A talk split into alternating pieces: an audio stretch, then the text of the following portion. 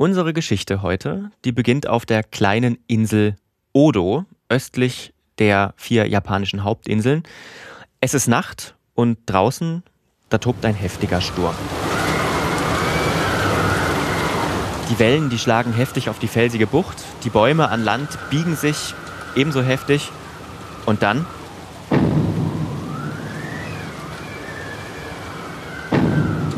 Die Einwohner einer kleinen Hafenstadt schlafen auf ihren Photons in ihren Holzhütten in Sicherheit vor dem Wetter, als sie plötzlich von ohrenbetäubenden Lärm geweckt werden. Irgendwas zerreißt buchstäblich ihre Hütten, eine nach der anderen. Einige EinwohnerInnen schaffen es rechtzeitig rauszurennen, blicken nach oben und sehen, was gerade ihr Zuhause zerstört. Als der Spuk vorbei ist, und nur noch der Wind und die raue See zu hören sind. Vom kleinen Küstendorf auf der Insel Odo, ja, von dem sind jetzt nur noch Trümmer übrig. Und das, was das Dorf jetzt genau zerstört hat, das verschwindet wieder langsam im Meer.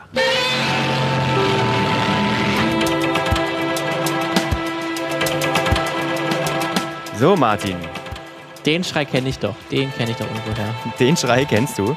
Welcher ist es denn? Sag's. Das ist doch der Schrei von Godzilla. Ja, ganz genau. Also es dürfte wohl allen klar sein, um welches Monster es mir in meiner Monsterfolge heute geht. Und ähm, apropos Monsterfolge, Martin, das müssen wir kurz erklären.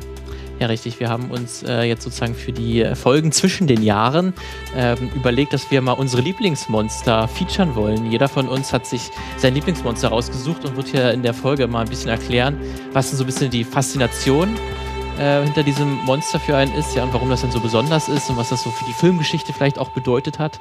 Ähm, und das haben wir das Ganze etwas aufgeteilt. Denn dieses Mal gibt es anders als bei den sonstigen Filmmagazin-Folgen nicht zwei Geschichten, sondern jeweils eine, die dann halt ähm, über die Jahre dann erscheint. Also Lukas beginnt äh, diese Folge. Wir haben schon seinen Einstieg gehört. Es geht um Godzilla und bei mir, ich verrate es mal noch nicht, worum es bei mir geht. Nee. Aber wenn man schon ähm, das Filmmagazin häufiger gehört hat, dann wird man vielleicht schon ahnen können, welches Monster ich mir rausgesucht habe oder was mein mein Lieblingsfilmmonster ist. Das ist eine Filmreihe auch, über die ich schon häufiger auch gesprochen habe. So viel als Hinweise. Ja, genau.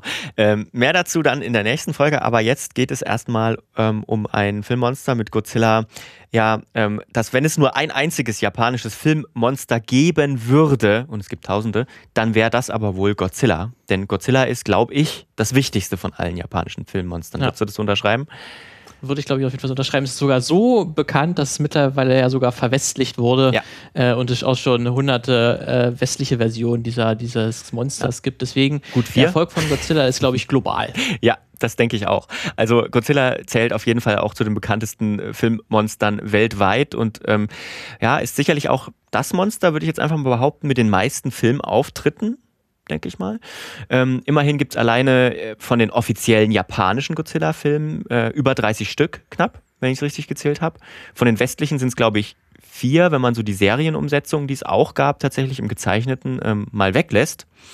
Ähm, und für diese Folge, glaube ich, wäre es nicht besonders zielführend, jetzt alle Filme oder alle Entwicklungen dieser fast 70 Jahre Filmgeschichte zusammenzufassen und zu jedem der Filme was dazu und zu jeder Entwicklung noch was dazu sagen, dann sitzen wir wahrscheinlich Ende 2021 noch und reden über Godzilla. Deshalb. Ähm, das wäre käme jetzt dir eher gelegen, aber das ja, wollen wir jetzt nicht. Genau, das äh, würde nur mir Spaß machen, niemand anderem. Deshalb habe ich mich ähm, in dieser Folge gerade mal auf zwei Filme konzentriert zwei Godzilla-Filme. Ähm, ich spreche also nicht über all diese trashigen Filme aus den 70er, 80er, 90ern und Anfang der 2000ern, in denen Godzilla durch die Gegend hüpft und gegen irgendwelche Spielzeugmonster kämpft in Modellbaustätten. ähm, auch nicht äh, Baby Godzilla, auch den wird es nicht geben. Es geht heute also es geht heute auch nicht um äh, den ersten äh, und den zweiten amerikanischen Godzilla. Ähm, der erste von Roland Emmerich. Äh, der wird äh, von 1998, der wird von Godzilla-Fans oft nur Gino genannt statt Godzilla. Äh, und Gino bedeutet Godzilla in Name Only. Also Godzilla nur dem Namen nach. Ja, ja ähm, und ich finde sowieso, um das Filmmonster Godzilla oder sag ich mal die Grundlagen dessen äh, besser zu verstehen und wie es zu entstanden ist und was es heute bedeutet, ist es auch vollkommen okay, ähm, sich nur zwei Filme anzuschauen. Und zwar den ersten Godzilla überhaupt und den letzten japanischen Godzilla. Bis jetzt. Denn diese beiden, die haben ähm, natürlich, der Original ist klar, aber diese beiden Filme haben viel mit dem Grundgedanken, der hinter Godzilla steht, zu tun. Ähm, wir gehen also in die Jahre 1954 und 2006. Und beginnen wollen wir natürlich. 2016, oder? Äh, 2016, ja, pardon, genau. Ähm, und beginnen wollen wir aber natürlich mit dem Jahr 1954. Weil äh, alles andere würde, glaube ich, gar keinen Sinn machen. Aber nicht mit dem Film an sich, sondern mit einer tatsächlichen Begebenheit. Und zwar ähm, hat die sich zugetragen Anfang März 1954, im selben Jahr, in dem der Film erscheint, auf hoher See. Wir befinden uns auf dem japanischen Fischkutter Daigo Fukuryu Maru, übersetzt glücklicher Drache Nummer 5. Es ist ein kleines Boot, aber immerhin ist es hochseetauglich und gerade mitten im Pazifik unterwegs, weit weg vom japanischen Festland in der Nähe der Marshallinseln, als plötzlich ob die Männer, die die gigantische Explosion in weiter Ferne tatsächlich gehört oder gesehen haben, ist nicht überliefert. Was aber sicher ist, sie hat Auswirkungen auf ihre Leben und sie haben die Auswirkungen auch gespürt, denn zu den Marshallinseln gehört auch das sogenannte Bikini-Atoll. Und an diesem Tag gerät die Glücklicher Drache Nummer 5 in den radioaktiven Niederschlag des amerikanischen Atombombentests Castle Bravo. Auf dem zweiwöchigen Rückweg des Bootes nach Japan erkrankten zahlreiche Besatzungsmitglieder an einer schweren Strahlenkrankheit. In den Jahren danach hatten die Männer weiterhin mit den Folgen der Kontamination zu kämpfen. Viele von ihnen sterben dann später an Krebs. Einer von ihnen sogar ähm, schon im Jahr 1954. Der Funker Aikichi Kuboyama stirbt direkt an der Strahlenkrankheit nur ein paar Monate später. Und deshalb ist es vielleicht auch kein Zufall, wir schneiden jetzt von der Realität ganz schnell mal rüber in den Film, dass wir in der ersten Szene des ursprünglichen Godzilla-Films den Tod eines Funkers der Aiko Maru Nummer 5 sehen. Das Schiff befindet sich auch auf hoher See. Die Matrosen haben eigentlich einen normalen Tag an Deck, sehen dann aber ein Blubbern im Wasser und dann einen gigantischen Lichtblitz. Das Boot steht in Flammen und anders als in der Realität sinkt es. Mit dieser Geschichte haben wir zumindest schon mal die historische Grundlage oder eine historische Grundlage, ähm, die dem Film zugrunde liegt oder sagen wir mal eher einen verhandelten historischen Anknüpfungspunkt, habe ich es genannt. Denn es gibt noch viele mehr, aber dazu komme ich jetzt äh, später noch. Vielleicht schauen wir uns aber erst kurz mal an, in welcher Zeit wir uns eigentlich befinden, in der der Film gemacht wurde. Das Ende des Zweiten Weltkriegs ist gerade neun Jahre her und damit auch die Abwürfe der amerikanischen Atombomben über Hiroshima und Nagasaki. Weite Teile Japans sind noch mit dem Wiederaufbau beschäftigt. Das Leid der Menschen ist noch sehr nah, könnte man sagen. Aber, und das will ich auch nicht kleinreden, die Niederlage und die Schuld sind auch noch nicht fern, die Japan im Krieg auf sich geladen hat. Aber es gibt natürlich auch wieder einen großen wirtschaftlichen Aufschwung. Die 50er und 60er Jahre sind ein gigantischer wirtschaftlicher Aufschwung für Japan und damit werden eben auch wieder Kinofilme produziert. Unter anderem dieser, fast der erste, der auch für den internationalen Markt gedacht ist. In dieser Zeit beschließt man nämlich bei den oder in den Toho-Studios eine Menge Geld dafür in die Hand zu nehmen und es dem Produzenten Tomoyuki Tanaka zu geben für einen Film, der von der tricktechnischen Finesse von King Kong 1933 inspiriert ist und dem Film Panik in New York von einem Jahr vorher. In dem Film übrigens äh, greift eine Riesenechse die Stadt an. Das kommt einem ja. vielleicht irgendwie bekannt vor. Ähm, allerdings soll dieser Film oder wird auch dieser Film, den Toho da produziert, über seine beiden Vorbilder weit hinauswachsen was A seine Machart betrifft und B seine Botschaft und Bedeutung. Dafür ähm, hat sich, ähm, hat sich Tomoyuki, Tomoyuki Tanaka auch ähm, sagen wir mal, die richtigen Dudes an die Seite geholt. Auf der einen Seite Special Effects Mastermind Eiji Tsuburaya, der später auch für Ultraman verantwortlich war, und den noch relativ unerfahrenen Regisseur Ishiro Honda, der später einer der prägendsten Regisseure der japanischen Geschichte werden wird. Allerdings ist das, glaube ich, erst sein dritter Film und der erste, zu dem es auch einen Wikipedia-Eintrag auf Deutsch gibt. und ähm, Ichiro Honda hat später ganz gut zusammengefasst, was Godzilla eigentlich ist. Er hat nämlich gesagt, ich wollte Strahlung sichtbar machen. Und so ähm, wurde aus der Atombombe ein Kaiju. Also ist dir sicherlich klar, was das ist, ein Kaiju? Kennst du? Wörtlich also äh, heißt das übersetzt eine seltsame ne? Bestie. Ja, eine seltsame ah, Bestie. Bestie. Mhm. Mysteriöse Kreatur, Kaiju. Ähm, Grundlage für diese ganzen, ganze Art Filme zu machen, eben mit Monstern, die, also riesigen Monstern, die Städte zerstören, Kaiju-Filme eben. Und Honda kannte nachweislich ähm, die Schrecken des Krieges. Über sieben Jahre lang hat er als Infanterist in China gedient. Ähm, also bei den japanischen Streitkräften. Er hatte Luftangriffe auf japanische Städte erlebt, und ähm, er lief auch durch das, was früher mal Hiroshima, äh, Hiroshima gewesen ist. Auch diese Erfahrung wollte er in dem Film ausdrücken, aber eben nicht mit erhobenen Zeigefinger, sondern in einer, naja, unterhaltenden Form, würde ich mal sagen. Der amerikanische Autor Peter H. Brothers beschreibt das mit den Worten, he wanted to dramatize, not to traumatize. Also er wollte dramatisieren, nicht traumatisieren. Das ist eigentlich eine schöne Zusammenfassung. Bevor ich jetzt aber anfange, den ganzen Film nachzuerzählen, allein jedes Motiv irgendwie aufzugreifen, würde Stunden dauern, ähm, weil das ist tatsächlich einer der Filme, bei denen man jeden Frame auseinandernehmen kann ähm, und interpretieren kann. So ein bisschen wie, weiß ich nicht, Fritz Lang-Filme und so weiter aus diesen, aus diesen ähm, frühen Jahren oder nicht ganz so frühen Jahren des Kinos, aber immer noch schwarz-weiß.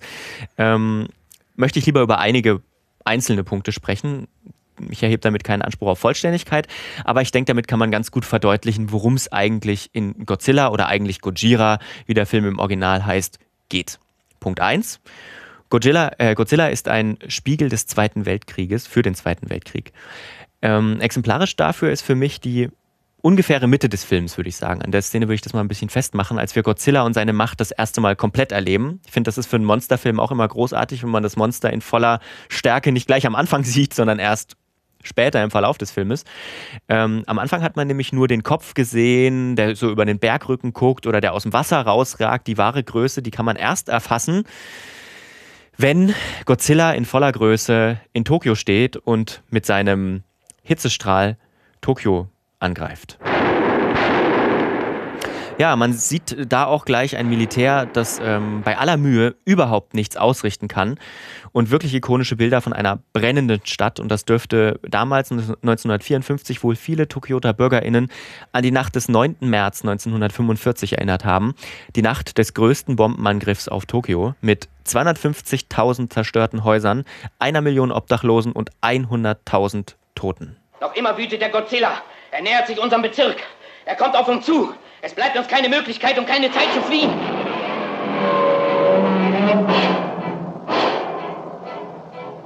Er ist unmittelbar vor uns. Unsere letzte Stunde hat geschlagen. Wir berichten weiter. Mit seinen Pranken greift er nach uns. Sein Rachen gähnt. Der Turm wankt. Unter der Urkraft dieses Giganten. Das ist das Ende. Leben Sie wohl. Alle. Ja, wir haben ja gerade einen ähm, Radioansager oder einen Fernsehansager gehört, der mit seinen äh, KollegInnen auf dem Tokyo Tower steht.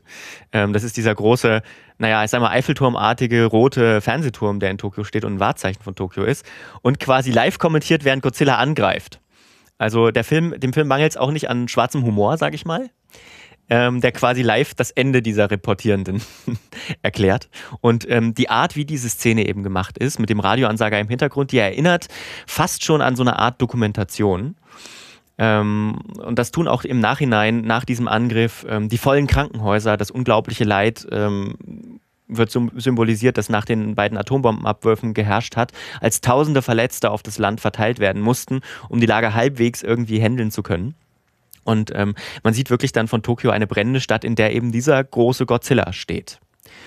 Und damit ähm, wären wir auch beim Punkt 2, wenn wir gerade über Atombomben sprechen. Denn wer über Atombomben spricht und über die Abwürfe in Japan, der muss auch über die USA sprechen. Und da zitiere ich wieder lose Peter Brothers.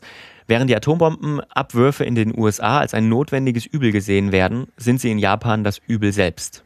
Also Godzilla ist im Originalfilm zwar eine prähistorische Kreatur, ne, aber die kommt nur, weil sie von den Atombombentests der Amerikaner geweckt worden ist. Ja, mit anderen Worten kommt sie irgendwie auch von den Amerikanern selbst und wird im Film, ja, ähm, nur durch die japanische Wissenschaft sozusagen bekämpft, die sich ähm, aber dennoch mit ethischen Dilemmas beschäftigen, beschäftigen muss und ähm, ja, und aber auch gegenübergestellt wird mit der amerikanischen. Also es gibt so einen kleinen Vergleich in dem Film zwischen der amerikanischen und der japanischen Wissenschaft. Die amerikanische Wissenschaft ist die sozusagen, die immer nach vorne sprengt erstmal. Stichwort Atombombe. Und die japanische, was wir im Verlauf des Filmes sehen, ist die, die abwägt und zweifelt und sich selbst reflektiert und überlegt können wir wirklich jetzt, sag ich mal, diese Mittel einsetzen, um Godzilla zu vernichten oder bringt das nicht eigentlich mehr Übel über die Menschheit? Ja, und die amerikanische, die beschäftigt sich eben erst im Nachhinein mit den Folgen. Hm. Würdest ja. du da sagen, dass dann der Film anti-amerikanisch ist? So ein bisschen, weiß nicht, propagandistisch würde ich vielleicht jetzt nicht sagen, aber so eine Tendenz zu sagen, ähm, schon, das ist ja schon das Böse, das eigentliche Böse? Naja, sag mal so, es ist der Auslöser. Ähm, ich ja. glaube, also es, es wäre auch in der Zeit nicht möglich gewesen, behaupte ich jetzt einfach mal, einen anti-amerikanischen propagandistischen Film zu machen. Deswegen, ich glaube, es wäre nicht möglich gewesen, aber es sind auf jeden Fall kritische Untertöne, würde ich sagen. Ne?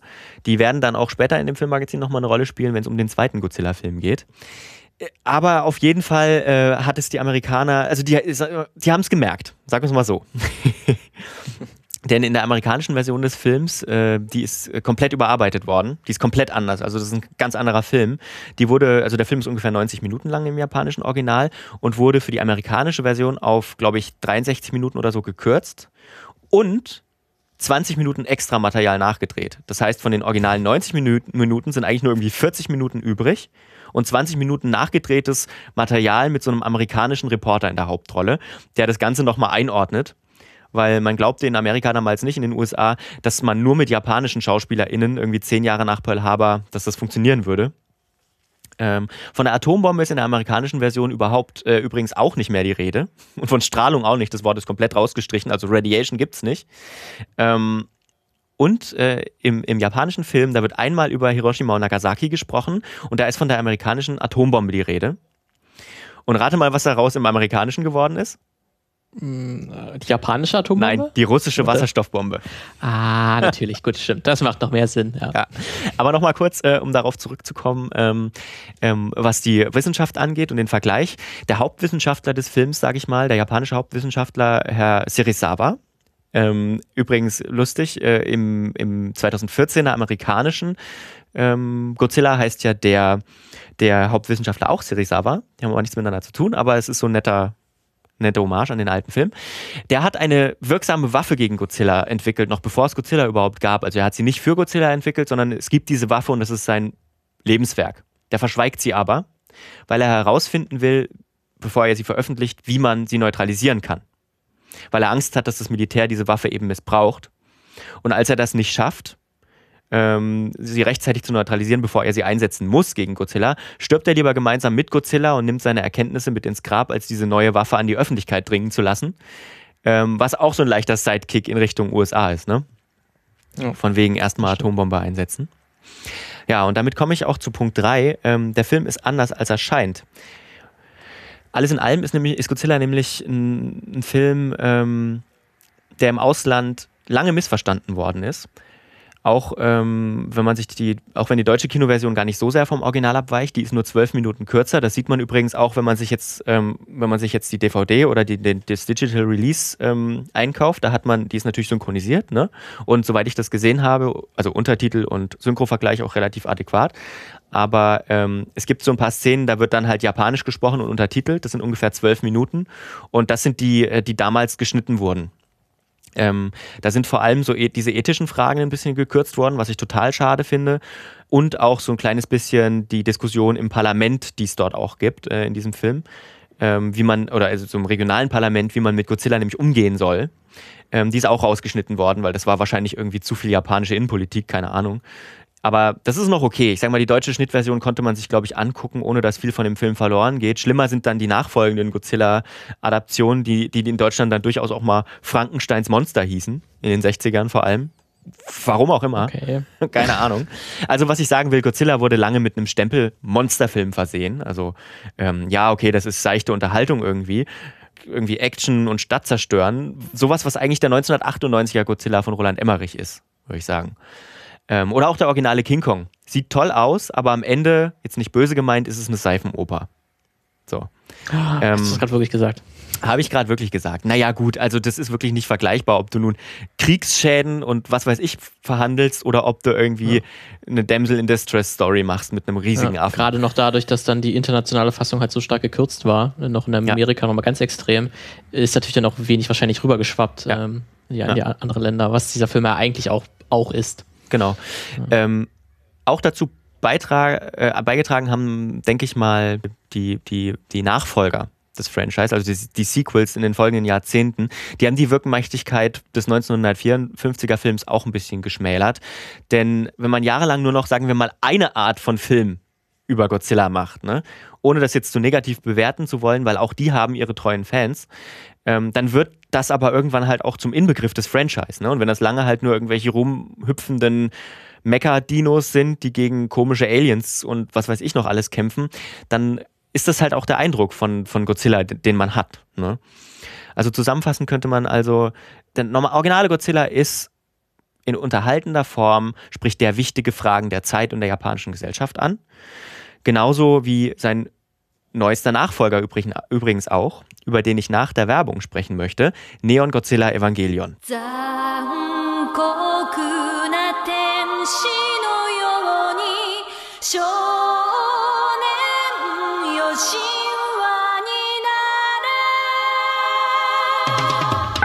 So, heute mal was anderes zur Werbung, Martin. Weißt du denn eigentlich, was der Name Godzilla bedeutet? Ich würde mal jetzt ganz schlau vermuten, irgendwas mit Gott oder gottgleiche Figur, gottgleiches Wesen. Ja, ich gebe dir die richtige Lösung. Ähm, wenn du jetzt auf filmmagazin.audio gehst, unseren Podcast abonnierst, das auch all deinen FreundInnen erzählst und uns dann noch bei Spotify, YouTube, Twitch, Instagram und Twitter folgst. Da sind wir nämlich überall zu finden und deine Freunde natürlich auch. Außerdem kannst du uns gerne schreiben oder mir, wenn du eine Themenidee hast und deine FreundInnen auch. Deal? Na klar, das mache ich natürlich sofort. Gut, dann sage ich dir jetzt, was Godzilla bedeutet. Eigentlich kommt es vom japanischen Gojira und das ist einfach ins Englische übernommen. Also man hat das einfach ein bisschen angepasst. Das wiederum, also Gojira ist eine Zusammensetzung aus den Wörtern Gorira, was Gorilla bedeutet, und Kujira, was Wal bedeutet. Denn angeblich war Godzilla in der frühen Planungsphase des Films noch eine Kreuzung aus den beiden Tieren. Das ist aber von Toho nie bestätigt worden. Aha. Hm. Jetzt bin ich wieder schlauer geworden. Ja. Das durch die Werbung. Das ja, durch die Werbung. Und äh, jetzt bist du auch gleich dran mit deiner Aufgabe und alle von euch machen bitte mit.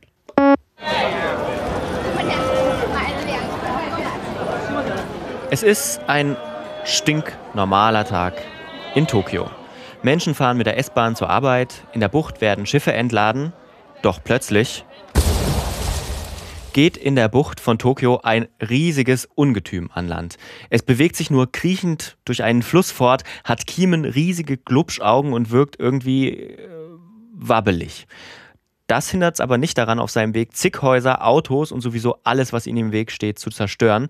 Dieses riesige Lebewesen, das im Moment eher an einen Wels als an einen Dinosaurier erinnert, ist die erste Form des 2016er Godzilla.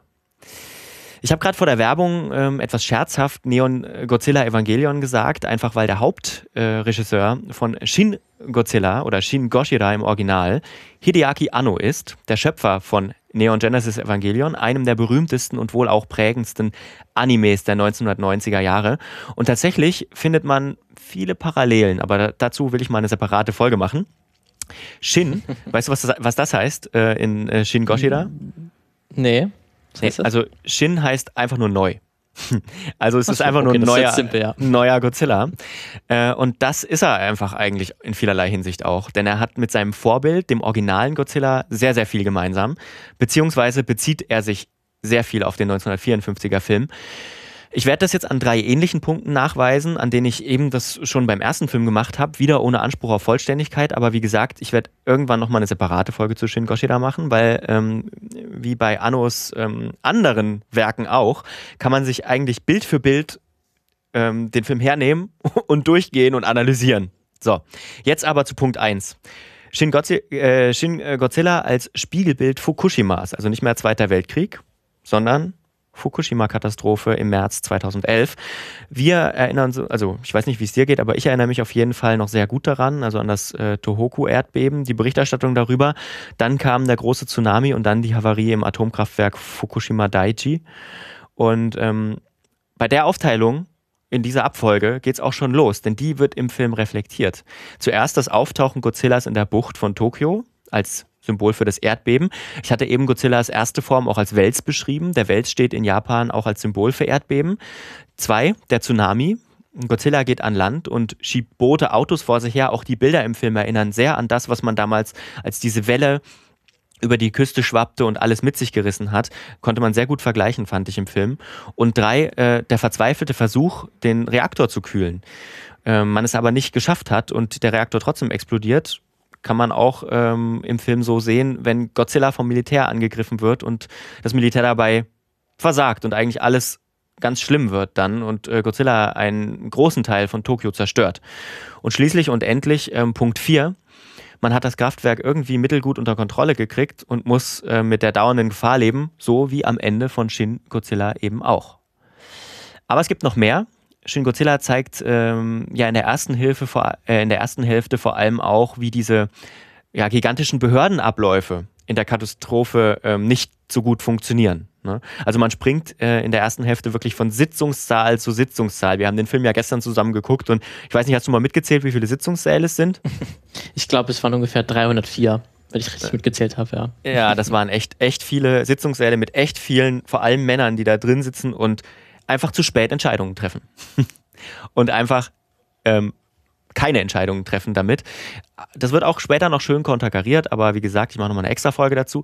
Ähm, schließlich sogar in der actionreichsten Szene im Film, sage ich mal, also in der eigentlichen Kaiju-Szene, in der Godzilla seine wahre Macht zeigt. Übrigens auch an einer ähnlichen Stelle wie im Originalfilm. Also ungefähr ein, Stück, ein Stückchen über die Hälfte ist diese Szene im Original sowie in Shin Godzilla. Ähm, mit ebenso ähnlichen Folgen. Also Militär hat überhaupt keine Wirkung oder kaum eine Wirkung, sage ich mal. Und man braucht am Ende die Wissenschaft als Lösung, womit wir wieder beim zweiten Punkt wären. It's USA again. Shin Godzilla und das Verhältnis zu den USA. Denn ich weiß nicht, wie du das empfunden hast, aber die USA kommen auch in Shin Godzilla nicht besonders gut weg. Kann man so sagen, ja. Tradition des ersten Teils fortgeführt. Ja. Ich weiß nicht, ob damals, der ist ja dann, glaube ich, auch in Amerika erschienen, oder, der Film? Der ist auch in Amerika ähm, erschienen, ja. äh, ist dort nicht verändert worden. Ich glaube, das macht man, das macht man heute zwar auch noch, aber nicht mehr so offensiv, denke ich.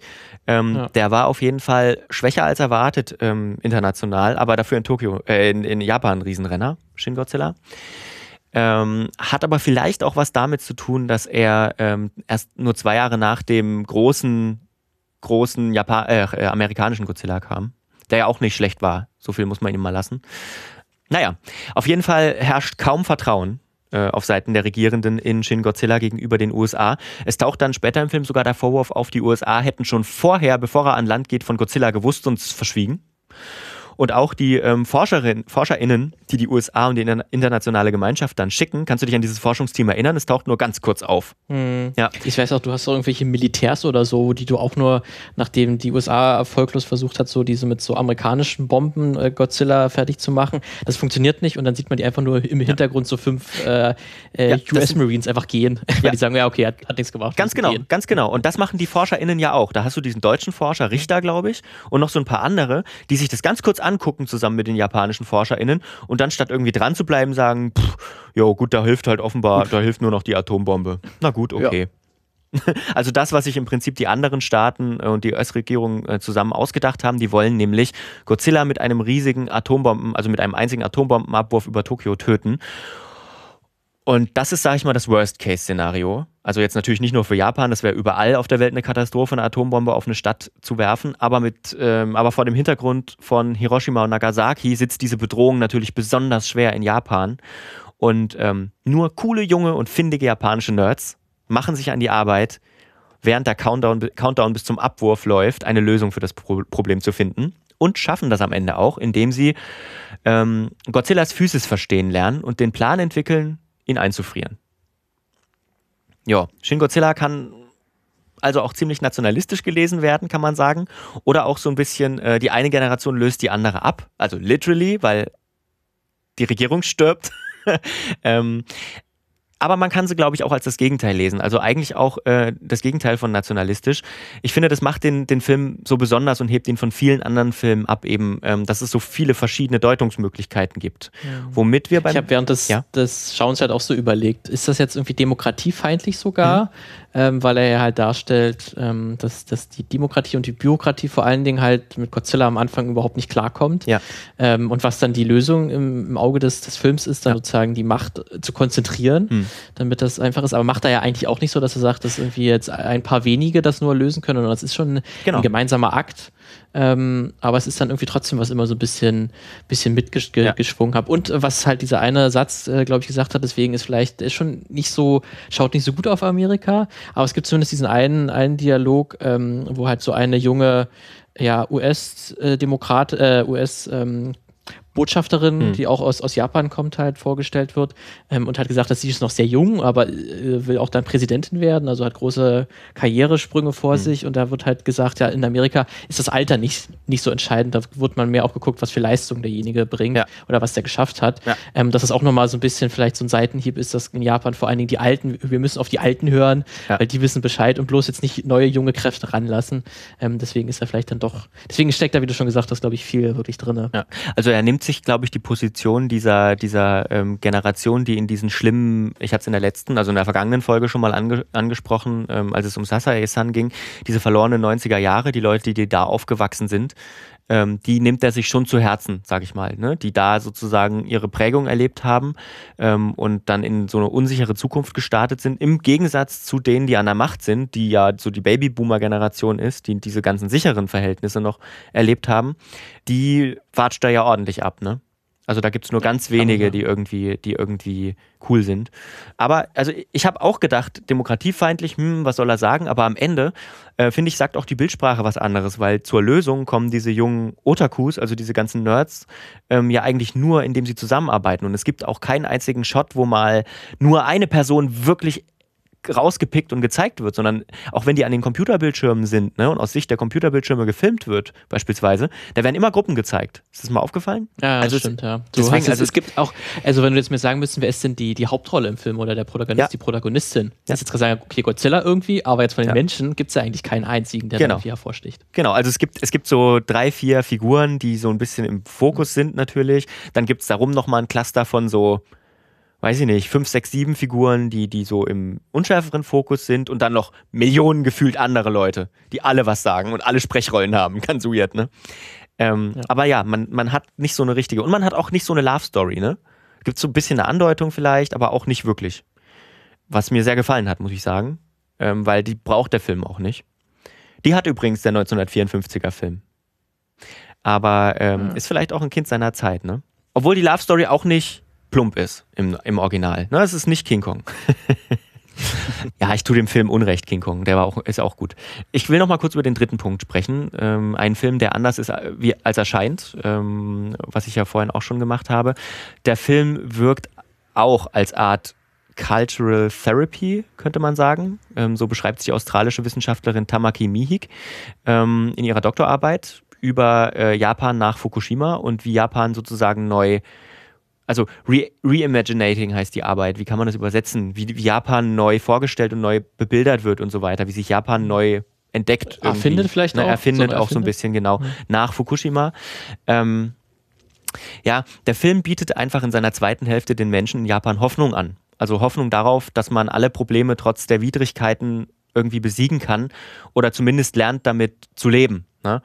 Ähm, und das hebt den neuen Godzilla etwas vom alten ab, denn der alte verarbeitet die Geschehene gewissermaßen und ähm, hört auch mit einer, mit einer Lösung auf. Der neue geht aber noch einen Schritt weiter ähm, und, und bietet, bietet was an, was aber auch noch nicht fertig ist irgendwie. Ne?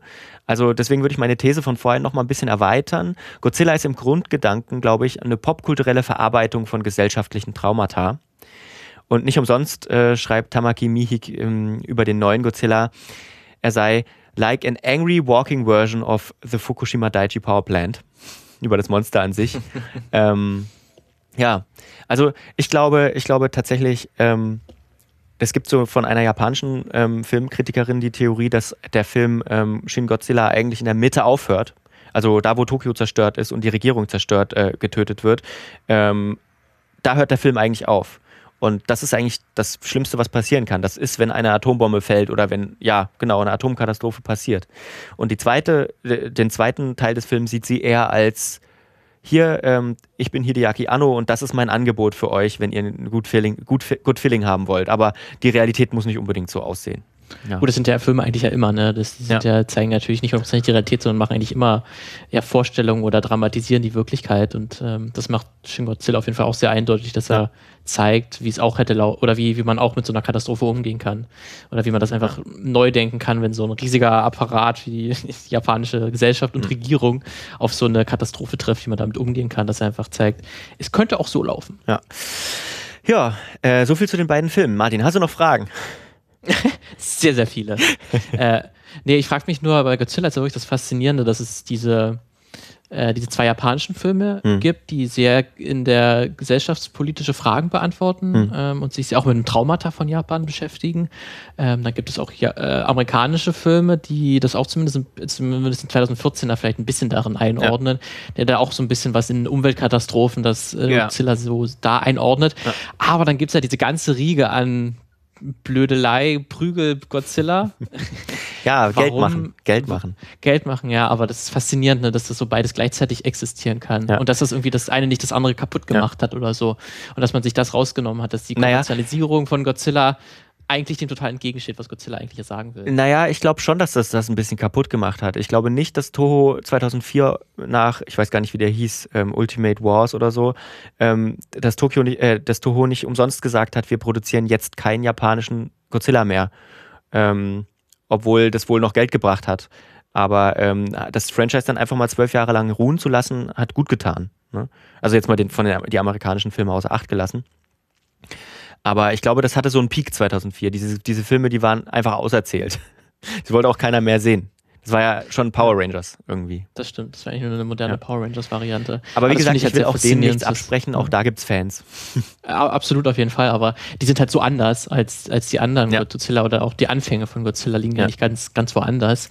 Ähm, deswegen finde ich das so faszinierend, dass das so beides gleichzeitig existieren kann. Oder dass man eine Figur nach all den Jahren und die wurde schon so durchgekaut und schon so dargestellt, kann man noch so einen gesellschaftspolitischen Film machen wie Shin Godzilla. Das eigentlich zeigt dann, glaube ich, eigentlich auch, wie wie mächtig dann oder wie, wie faszinierend die Figur Godzilla ist, dass ja. sie so das auch noch bietet, diese ja. Projektionsfläche. Es hat vielleicht auch was bisschen wieder was mit Yashike zu tun, worüber ich letzte Folge gesprochen habe, ne? dass, dass man einfach Ausflucht mhm. sucht ab und zu oder dass, dass ja. es diesen Stil, diese Stilrichtung der Ausflucht in Japan gibt irgendwie ähm, und dass diese, diese Kampf-Godzillas einfach auch nette Unterhaltung sind, die nebenbei laufen kann, weißt du, auch für Kids so ein bisschen. Ähm, vielleicht hat das was damit noch zu tun. Ja, aber mir gefällt diese Projektionsfläche deutlich besser, muss ich sagen. Also man kann auch, man kann auch coole Action-Kaiju-Filme machen. Ne? Guck dir, also Pacific Rim zum Beispiel. Mir gefällt diese Projektion deutlich besser. Und das finde ich ist auch ein Makel an dem 2014er Godzilla ein bisschen. Wobei man da sagen muss, ist Godzilla ja der Retter.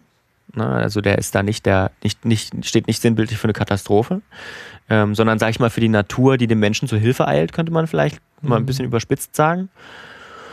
Was dann aber Godzilla 2, der amerikanische King of Monsters, furchtbar, furchtbar, furchtbar falsch macht. Indem man nämlich einfach nur, weiß ich nicht, Effekt Scheiß macht und eine schlechte, schlechte Geschichte hat. So, ich habe den letztens auch noch ja. geguckt, der ist wirklich zum Kotzen. oh, du hast ihn nochmal geguckt, Lukas? Ja, ja, der ist wirklich zum Kotzen, der Film. Das, das, das kann man ja. einfach nicht anders sagen. Also, das ist echt schade. Also der funktioniert halt auch nicht als No-Brainer-Actionfilm nee, genau, oder so, genau. weil die Action auch nicht so geil inszeniert ist, ja. dass sie wirklich viel Spaß macht. Es gibt diese ja. Momente, die ganz beeindruckend sind, aber mir hat er auch im Kino null Spaß gemacht, obwohl er genau da, dafür eigentlich geschaffen ist, ähm, weil das auch so unübersichtlich und so. Genau. Äh, ist es halt bei jeder Actionsequenz irgendein Gewitter oder Sturm Ja, wahrscheinlich, weil man wahrscheinlich, weil man nicht mehr geschafft hat, irgendwie rechtzeitig nochmal dreimal drüber zu rendern und dann sagt, boah, dann mach halt lieber Regen rein, damit man die, die Scham nicht sieht. aber er sieht ja an sich auch eigentlich gut aus. Naja. Das, da steckt ja auch 200 Millionen, glaube ich, mindestens, wenn nicht sogar ja. mehr drin. Ja. Ähm, aber der ist inhaltlich auch schwierig teilweise, was da auch Ja, komplett. Bis ja, zur Hohlerde. Halt, ja, bis, bis zur, zur Hohlerde. Naja. Ja. Aber den könnte man vielleicht mal in einer Filmflops-Folge besprechen, obwohl er äh, kommerziell okay erfolgreich war. aber inhaltlicher Flop. Ja, aber ich jetzt habe, kommt ja dann bald eine King Kong gegen Godzilla. Ja, Kong vs. Godzilla. Äh, ich bin mal gespannt, was man da noch ins Sand fahren kann. Schauen wir mal. Zum Schluss habe ich mir noch was überlegt, Martin, weil es fehlt noch was. Ja. Wir haben schon viel über Gesellschaft gesprochen, viel über Godzilla als Metapher und das ist ja auch irgendwie langweilig, ne? Also, ich meine, hallo, wer will denn das hören? Ich habe mir mal äh, eine Kategorie über die Monster, äh, ich habe mal eine, ein paar Kategorien ausgedacht ähm, und möchte über die Monster an sich sprechen, also über Godzilla, über die Kreatur, den 1954er und den 2016er Und meine, meine, naja, mein kleines Spiel, meine kleine Kategorie heißt Der große Godzilla-Vergleich. Wessen Schwanz ist länger? Sehr Und gut, sehr gut. Und dafür habe ich mir mal, ein- äh, mal ein paar Unterkategorien ausgedacht und wir fangen mal mit der ersten an. Tricktechnik. Ja, das Original. Haruo äh, Nakajima habe ich, ähm, hab ich noch nicht erwähnt. Der war der Typ im Kostüm. Ähm, denn im originalen Godzi- Godzilla, anders als bei seinen großen Vorbildern, die ich erwähnt habe, ähm, Kong und diesen anderen Monsterfilmen aus New York, ist das keine Stop-Motion-Technik, sondern ein äh, Mann, eben Haruo Nakajima, im Kostüm.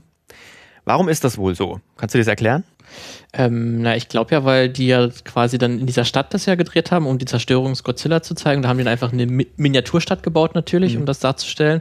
Und dann hat es natürlich Sinn gemacht, okay, dann kommt ein Mensch, kommt ein Mensch in einem Kostüm. Hätte, hättest du auch mit Stop-Motion machen können. Aber ich, ich löse mal auf. Ähm, es ist ein Kompromiss. Ähm, zwar hat man bei Toho damals viel Geld in die Hand genommen, aber ähm, Stop-Motion ist wahnsinnig teuer, wahnsinnig aufwendig. Ähm, und wenn man diese praktischen Effekte dazu sieht, ne, die man machen muss, äh, diese Zerstörung und so weiter, da hast du dann vollkommen recht. In dieser, in dieser Modellstadt kann man natürlich, wenn da ein Typ durchläuft und man den ein bisschen langsamer dreht, diese Zerstörung viel leichter darstellen. Also der Film sieht nicht schlecht aus. Ne? Das ist, ist kein, ähm, kein Quatschfilm, wo man dann sagt, boah, das ist ja nur ein Dude im Anzug, sondern der ist tricktechnisch wirklich, wirklich sieht der gut aus. Aber man hat einfach einen guten Kompromiss gefunden, glaube ich. Ähm, um den, ja, so, so, so, so, sag mal, wie sagt man, preiswert wie möglich zu machen. ähm, deswegen diese Entscheidung. Und bei Shin Godzilla, äh, 15 Millionen Euro, äh, 15 Millionen Dollar Budget umgerechnet. Was sagst, du was sagst du zu den Effekten? Der Eindruck ist noch frisch bei dir? Ja, ist ordentlich. Ist natürlich, du, du siehst es jederzeit, dass das jetzt nicht äh, mit an amerikanischen Verhältnissen standhalten kann.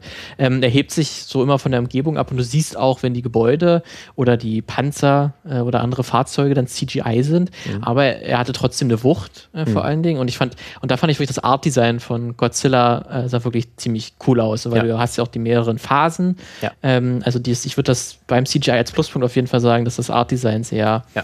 ähm, sehr, ist der, das ist so, weiß ich nicht, das sieht halt auch teilweise eklig aus, Ja. aber halt so faszinierend eklig, wie er sich dann halt so in der Evolution voranschreitet. Ähm, deswegen würde ich sagen, ist schon ziemlich cool. Kann man, Find ich kann man sich anschauen, auch als äh, amerikanisch Hollywood verwöhnter Ja. äh, zu, zu, Zuschauer. Finde ich auch, wobei man dazu sagen muss, dass mit einer, also wenn man, wenn man dieselbe Range an Effekten in Hollywood haben will, dann kostet der Film locker zehnmal so viel, kann man glaube ich Ja. Ähm, und dafür sieht es schon echt gut aus, auch weil sie auch viel praktisch gemacht haben. Ne? Also diese, ganzen Zerstör diese ganze Zerstörung, die ist ja auch echt aufgenommen, so in Modellgröße und dann halt ähm, zusammenkomponiert mit dem 3D und so. Das sieht schon gut aus. Also ich mochte, ich mochte das sehr gerne. Und wie du schon sagst, das Art-Design, gerade das Godzilla irgendwie auch so ein bisschen, das ist glaube ich auch so, ein, so, ein, so, ein, so eine Hommage ans Original, auch so ein bisschen aussieht, als sei da ein Dude im Anzug.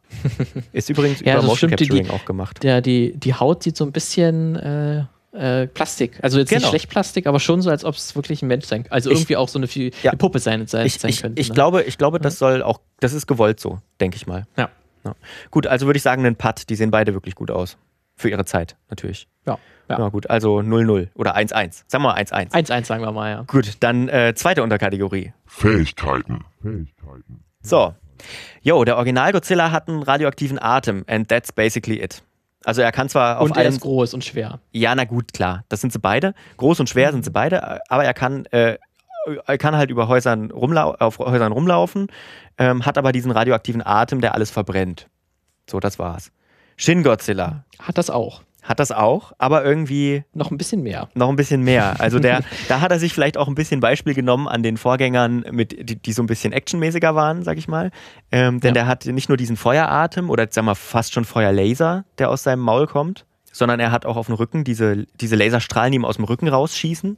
Er kann offenbar auch in, im Starre-Modus fliegende Objekte automatisch erkennen und die abschießen. Der ist schon, der ist schon Art Sens Se Sensor hat er gebaut und dann Genau. hat er noch einen Atomreaktor in seinem Körper. in seinem quasi. Körper. Und sein Schwanz Also er muss kann auch schießen. fressen. Bestimmt, ja. Ja, Also, okay. Ich würde sagen, der Shin Godzilla Godzilla ist da der Sieger. ja, ja. Und er kann sich auch noch unendlich oft fortpflanzen, Ja. weißt du? Ja, also 2 Geschlechtslos. zu 1 würde ich sagen. Ja, ja 2 zu eindeutig. 1. So, ähm, nächster Punkt. Zerstörung. Zerstörung. Jo, ich hatte es schon kurz angesprochen, im Original von 1954 wird ein großer Teil von Tokio zerstört und liegt in, äh, und, äh, liegt in Trümmern. Bei Shin Godzilla auch. aber er hat auch die Regierung getötet. was, Hm, was machen okay. wir jetzt? Wer gewinnt? Also ja, aber weißt du denn ganz genau, wie viele Milliarden Schäden haben denn die beiden Godzillas verursacht? Hast du das nicht aufgeschlüsselt? Nee, das habe ich leider nicht aufgeschlüsselt. Also, ich glaube, wir können uns auf einen Putt einigen. Diese Zerstörung ist beides mal sehr, sehr, sehr schlimm. Ja. Gut, So. also wieder ein Putt. Dann steht es jetzt 3-2, ne? Für Shin. Ja, genau. So, dann äh, vorletzte Kategorie. Nachwirkung. Nachwirkung. Yo. Die Origina die Originalnachwirkung ist, alles dort, wo er zerstört hat, ist radioaktiv verseucht. Dafür ist am Ende das Monster tot. Und bei Shin Godzilla wird dann nochmal kurz in so einem, in so einem äh, Satz gesagt, dass das irgendwie eine Halbwertszeit von, von zwei Jahren hat. Deswegen sind die Chancen gut, dass es ähm, wieder dekontaminiert werden kann. Ähm, dafür steht das Monster noch in Tokio rum. Eingefroren zwar, aber hängt wie so ein Damoklesschwert über der Stadt, genauso wie die Atombombe. Genau, je, jederzeit, wenn das dann erwachen könnte, Godzilla wieder aus seiner Starre, dann sind die Bomben in ein paar Stunden, äh, dann fallen die auf, auf Tokio. Ja, also ich weiß nicht, für mich hört sich das ein bisschen nach einem Putt an, weil in dem Obwohl eigentlich Tokio ist diese Situation bei Shin Godzilla schon schlimmer, oder? findest Weil du, weil natürlich, ich muss sag mal, Tokio muss natürlich evakuieren im Original. Ja. Ähm, aber wirklich die, die Gefahr und auch die Gefahr für die Welt, die ist ja gebannt. Und in, in Shin Godzilla ja nicht. Wenn der wieder wacht Ja, gut. und äh, der letzte Shot des Films deutet ja auch an, dass er sich noch, noch mal weiterentwickelt hat und quasi kleine fliegende Menschen. ja. das habe ich, ganz- hab ich übrigens am Anfang hat. ganz anders gelesen, aber ja. Hm. ja, äh, gebild, gebildet hat, die dann halt über die Welt hineinfallen oder herfallen könnten, ist das für mich eigentlich schon schlimmer, muss ich sagen. Na gut. Okay, dann 4 Das ist meine Meinung. Gut, dann Okay, 4 4-2. Dann hat äh, da Shin auch gewonnen. Dann kommen wir zu dem entscheidenden Faktor, sage ich mal. Ähm, oder nicht mehr ganz so entscheidenden Faktor, denn der Sieger steht schon fest. Größe. Größe. Der gibt jetzt einfach drei, drei Punkte. Na toll, Weißt du? dann, hat, dann, ist, dann steht das Ergebnis noch mehr fest, denn da gewinnt auch Shin Godzilla, denn das Ach so, Original, okay, ich dachte, das Original ist, ist nur 50 Meter groß und Shin Ach ist so. über 100 Meter hoch. Okay, gut. Ja. Aber das äh, liegt, äh, also ich erkläre es mir ein bisschen so, ähm, die beiden wirken gar nicht unterschiedlich groß, weil natürlich sind die Gebäude im, im Tokio von 1954 viel, viel kleiner. Das sind so zwei, drei Stöcker. Ne? Die Tokio ist ja auch erst wieder aufgebaut worden. So zwei, drei Stöcker, die nicht so imposant sind. Und bei Shin Godzilla sind es ja riesige, riesige, riesige Hochhäuser. Ja. Deswegen Stimmt. musste, der, musste Shin Godzilla er, ein ja. bisschen größer sein. Gut. Okay. Der Sieger steht fest. Shin Godzilla würde in einem Kaiju-Battle auf jeden Fall gewinnen, aber da gibt es ja auch kein Rütteln dran. Also, Das stimmt. Er, er ist schließlich dann doch, das, das die eine Sache, die der zweite, äh, also der Godzilla amerikanische Film von 2017 richtig äh, hat, ist ja, er ist der King of Monster. So viel Ja. kann man ja wohl sagen. Das stimmt. Übrigens ist aber Shin Godzilla auch größer als der Godzilla von 2014. Ach so? Ja. Okay, aber der wirkt ja auch ziemlich massiv. Der wirkt auch sagen. ziemlich groß, aber der ist, glaube ich, 20 Meter höher. Okay, Und der da Schwanz ist wesentlich länger. Der Schwanz ist wesentlich länger. Das stimmt, der ist auf jeden Fall, der ist ziemlich gewaltig. Man muss mal sagen, ich will jetzt Hidia- Hideaki, Hideaki Anno nichts unterstellen, aber ganz ehrlich, Godzillas Schwanz ist ein Penis und das Maul ist wirklich, wirklich eine Vagina. Du kannst mir Ja, nicht sehr gut, sagen. Lukas, dass du diese beiden Punkte ansprichst, die werden in meiner Geschichte auch ein bisschen wichtig. Aha. Also, folgen uns. Also das ist auch was, was es von Evangelion übernommen hat. Okay, aber wie gesagt, dazu noch, dazu noch mal eine separate Folge. Ähm, zum Schluss noch ein kleiner Ausblick. Wie geht's weiter mit, dem, mit, mit Godzilla? Ähm, äh, wir haben ja schon gesehen, selbst Shi- Shin ist nicht der letzte, wenn man die amerikanische Crap-Version King of Monsters mit reinnimmt. Ähm, es gibt aber auch eine japanische Trilogie auf Netflix, die danach gekommen ist. Eine, ähm, so eine, so eine Polygon-Animation, sag ich mal, so eine Anime-Art. Ähm, die aber mit der, also die nicht dran anknüpft irgendwie, sondern die eine separate äh, Geschichte erzählt. Äh, dann ist Kong vs. Godzilla, das hast du vorhin schon angesprochen, ähm, angekündigt. Und soweit ich weiß, kann dieser Shin Godzilla ein, ein Anfang für eine neue Reihe sein, aber von Toho hat man noch nichts gehört. Und auch Hideaki Anno hat erstmal was anderes produziert jetzt. Aber gut. Aber sieht ja äh, die Zukunft durchaus rosig aus für Godzilla. Auf also jeden wir werden Fall. noch in vielen, vielen Jahren über Godzilla sprechen. Auf jeden Fall. Auf jeden Fall auch hier beim Filmmagazin. Denn ich werde mich darum kümmern. Denn es ist mein Lieblingsfilmmonster. Gut. Äh, das war die erste Folge, die wir äh, zu Filmmonstern gemacht haben. Ich hoffe, sie hat euch gefallen. Und die zweite, also Martins Lieblingsfilmmonster, die kommt dann in zwei Wochen. Ähm, auch wieder hier bei, äh, ja, wo ihr uns auch hört, bei Spotify, Apple Podcasts, YouTube, wenn ihr uns seht, egal. Ähm, ich hoffe, ihr hattet Spaß und ja, mir hat Spaß gemacht. Ja, auch. Gut, dann ciao. Ciao.